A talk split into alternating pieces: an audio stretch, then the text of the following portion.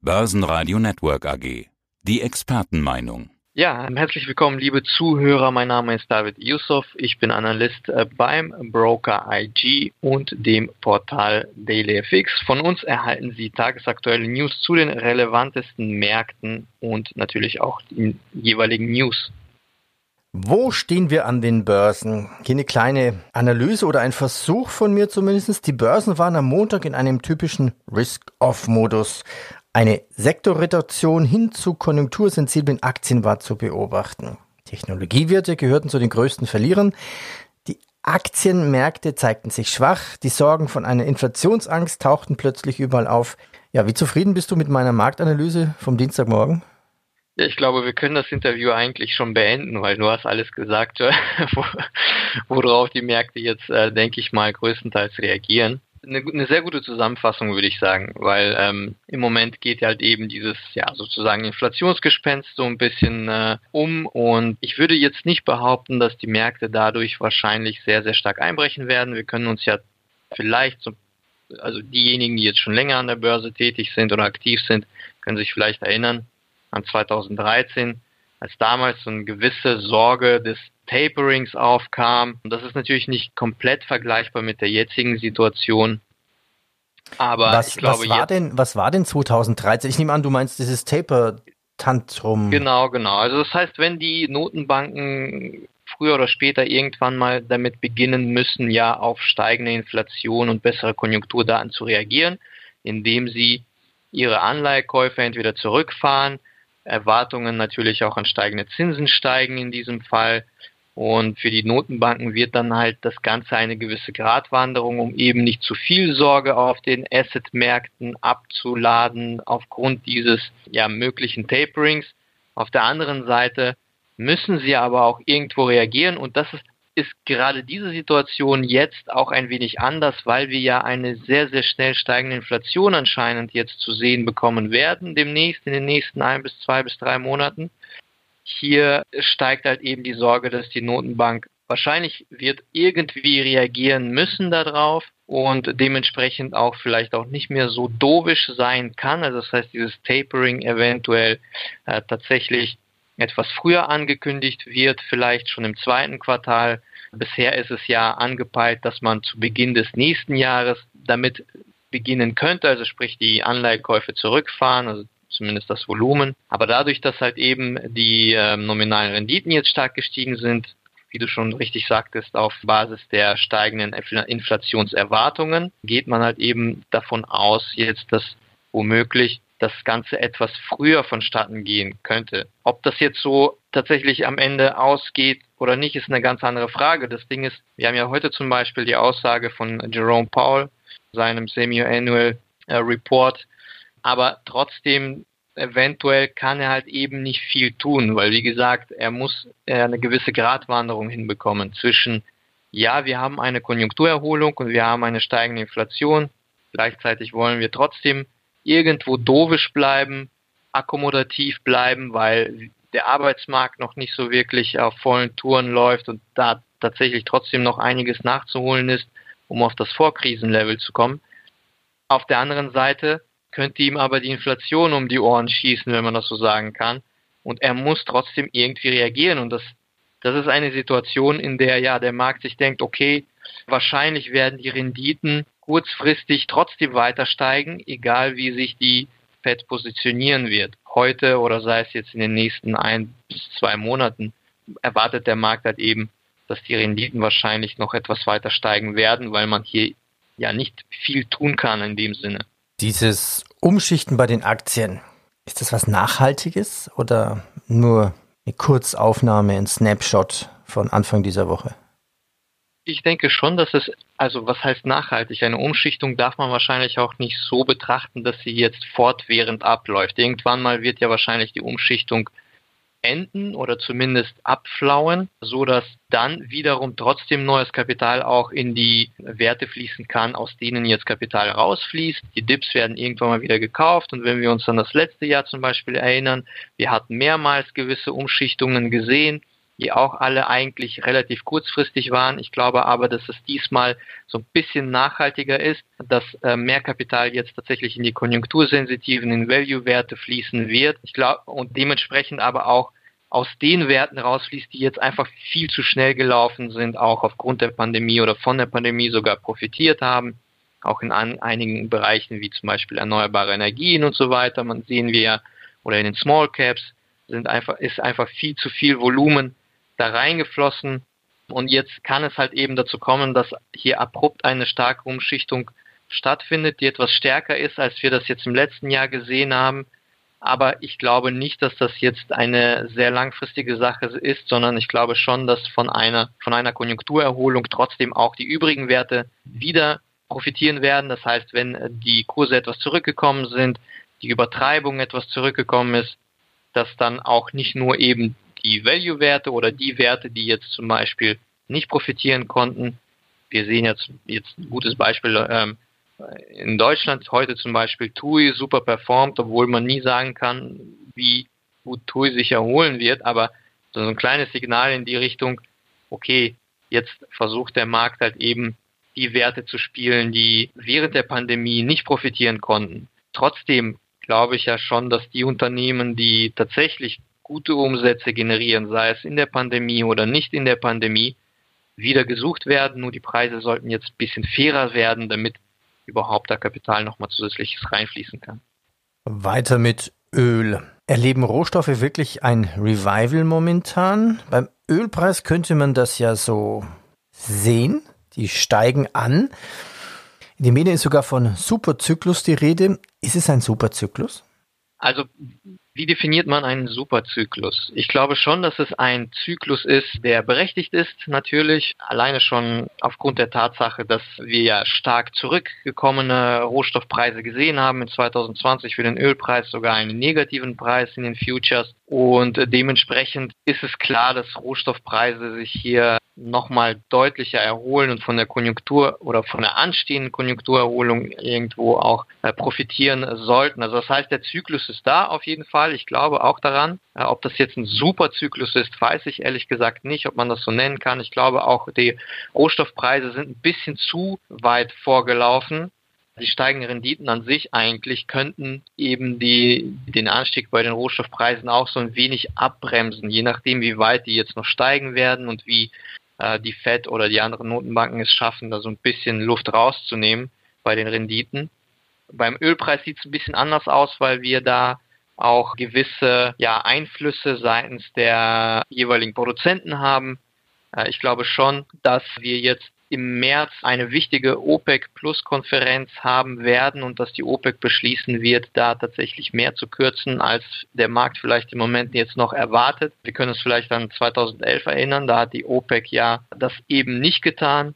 Die hat äh, weiter gekürzt quasi oder die Produktion nicht ausgeweitet und damit den US-Produzenten eigentlich damit auch die Chance gegeben, den Markt zu übernehmen, zu dominieren in den Folgejahren. Ich glaube nicht, dass die OPEC diesen Fehler nochmal begehen wird. Ich glaube, dass die schon sich im März dazu entscheiden werden, mehr zu kürzen. Ob das tatsächlich dann auch auf unter 6 Millionen Barrel pro Tag äh, gehen wird, vielleicht nicht unbedingt. Also das heißt, kurzfristig sieht es danach aus, als würde das davon abhängen, wie stark eben diese Kürzungen im März tatsächlich nochmal ausfallen werden oder beziehungsweise kommen wir wieder zurück auf den zuvor vereinbarten Deal. Das heißt, ab Anfang des Jahres müsste ja die, müsste die Kürzung ja, ich mag mich jetzt äh, vielleicht täuschen, aber irgendwas bei 5,7 Millionen Barrel liegen.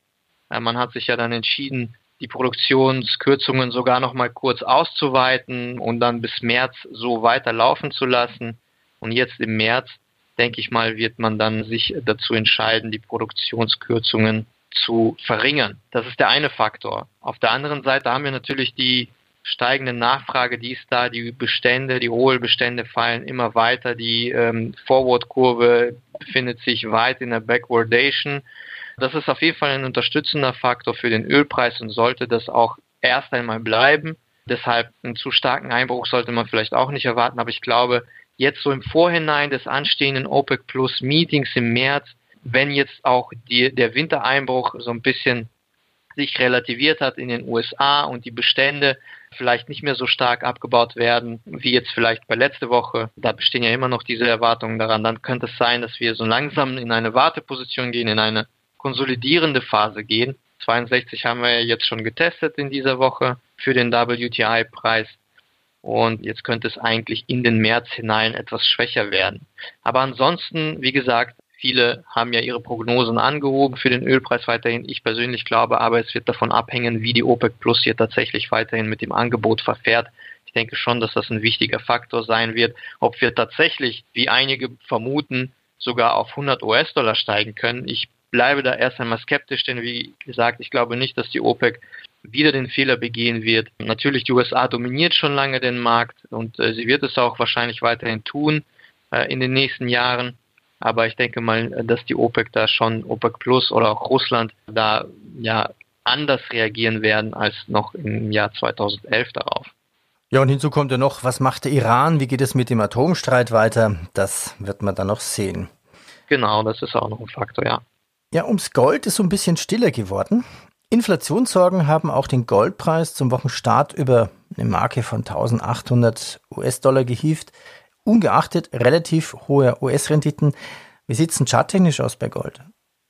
Ja, charttechnisch bei Gold würde ich sagen, nochmal Glück gehabt. Bei 1750 US-Dollar aus meiner Sicht befindet sich ein überaus relevanter charttechnischer Support. Und fürs Erste würde ich sagen, Glück gehabt. Wir sind immer noch in der Korrektur. Es gibt noch eine gewisse Chance, dass wir vielleicht nach oben ausbrechen könnten. Das müssten wir aber, soweit ich mich jetzt nach der gestrigen Analyse erinnern kann, zumindest einmal die 835, also 1835 überwinden.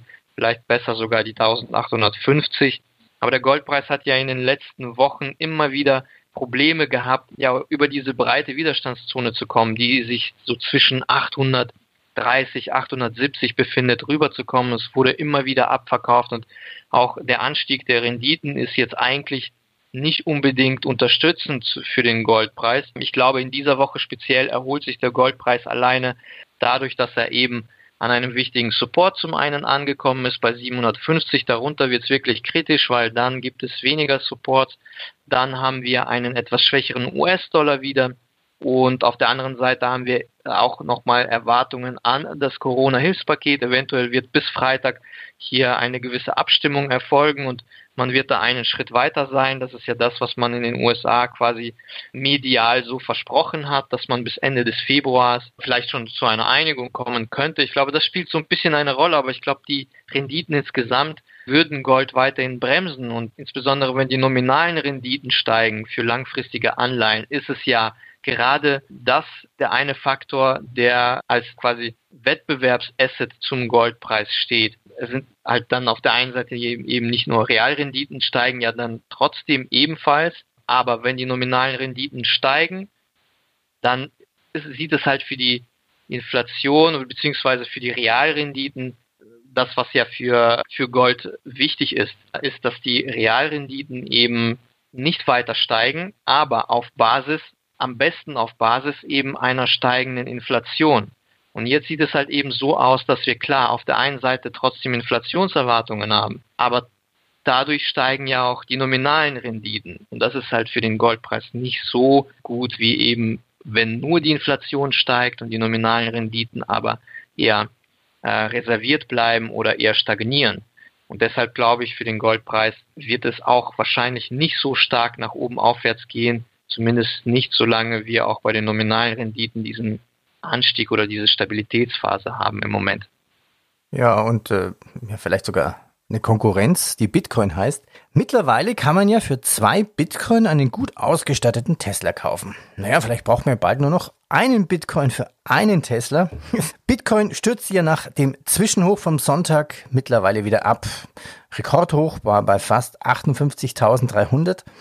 Janet Yellen, also die neue US-Finanzministerin, hat zu Spekulationen befeuert, dass man Bitcoin etwas besser regulieren müsste. Was ist denn jetzt Bitcoin? Ein Zockerobjekt, eine Währung, Goldersatz? Profis wie Morgan Stanley, PayPal, Tesla setzen ja auf Bitcoin.